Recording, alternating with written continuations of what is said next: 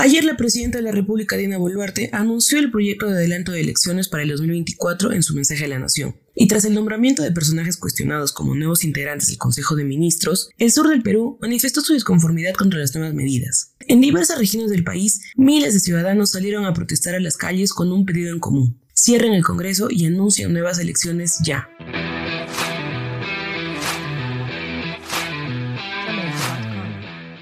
Hola, soy Yuri García, periodista de Pancarta.p, y en este nuevo episodio te contaremos sobre lo suscitado en el quinto día de protestas en Arequipa en contra de la presidenta Dina Boluarte y el Congreso. El León del Sur se levanta.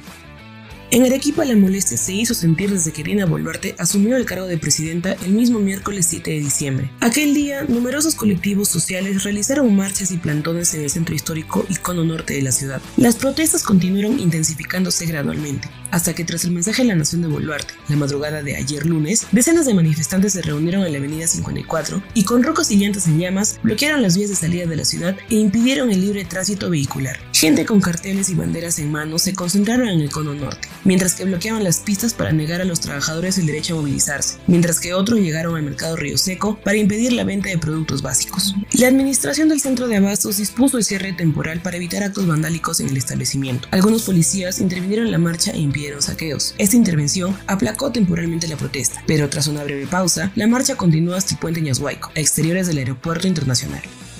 Toma del aeropuerto. Durante su movilización, los manifestantes llegaron al aeropuerto Alfredo Rodríguez Bayón y continuaron con sus gritos. Cierren el Congreso, elecciones generales ya. Después de un choque momentáneo entre la masa de manifestantes y los vehículos de transporte público, más de 2.000 delincuentes quebraron las rejas posteriores del terminal aéreo e ingresaron ilegalmente. Allí, además de quemar una caseta, se posicionaron en la pista de aterrizaje y quebraron letreros y señaléticas. Para frenar los desmanes, un grupo de policías se adentró a las instalaciones del aeropuerto. Durante los enfrentamientos se vio el uso de lanzagranadas con cargas de gas lacrimógeno. Por el otro lado, los manifestantes respondieron con piedras, ondas y botellas. Y si bien el premier recién nombrado, Pedro Angulo, afirmó que las fuerzas policiales no harían uso de armas letales, hubo heridos de bala. Primer fallecido tras la protesta. Tras el conflicto y la lucha que duró poco menos de una hora, el coronel Luis Pacheco, jefe de la novena macroregión policial Arequipa, informó que dos manifestantes resultaron heridos durante la toma del aeropuerto internacional Alfredo Rodríguez Bayón. Tras el conflicto y la lucha que duró poco menos de una hora, el coronel Luis Pacheco, jefe de la novena macroregión policial Arequipa, informó que dos manifestantes resultaron heridos durante la toma del aeropuerto internacional Alfredo Rodríguez Bayón. Producto de los enfrentamientos entre los manifestantes y personal policial, siete personas resultaron heridas y hubo un fallecido, según confirmó el jefe de la microred de salud de Zamácola, Juan Alarcón. De acuerdo a la Defensoría del Pueblo, se trata del hombre de iniciales MA de 38 años, quien recibió dos impactos de bala durante el enfrentamiento social. Según informaron, el herido fue transportado al centro de salud de Ciudad Municipal, pero perdió la vida en el camino. Toma del puente Grau. Aproximadamente a las 10.30 de la mañana, los manifestantes llegaron a la avenida Ejército. Allí el grupo humano impidió el tránsito, retirando los adoquines de una construcción inconclusa y los arrojaron a la avenida. El bloqueo generó caos vehicular y confusión por aproximadamente una hora. No fue hasta la intervención policial que los manifestantes desocuparon la avenida y continuaron con su recorrido hasta la Plaza de Armas. Allí se sumaron al gremio de construcción civil y protestaron por las avenidas más céntricas de la ciudad. Incendian planta de leche Gloria. Mientras que en la ciudad las manifestaciones escalaban, en las regiones la voz de protesta se tornó violenta. Aproximadamente a las 12 del mediodía, cientos de manifestantes tomaron la planta de leche Gloria en Majes. Allí incendiaron las barandas y se organizaron en barricadas. Con llantas en llamas y rocas obstaculizaron el paso de vehículos y la intervención policial. Entre el caos, incendiaron dos camiones de la empresa Gloria y saquearon productos de la empresa lechera. Según informó la empresa, se perderán 650 mil litros de leche consecuencia de los desmanes causados.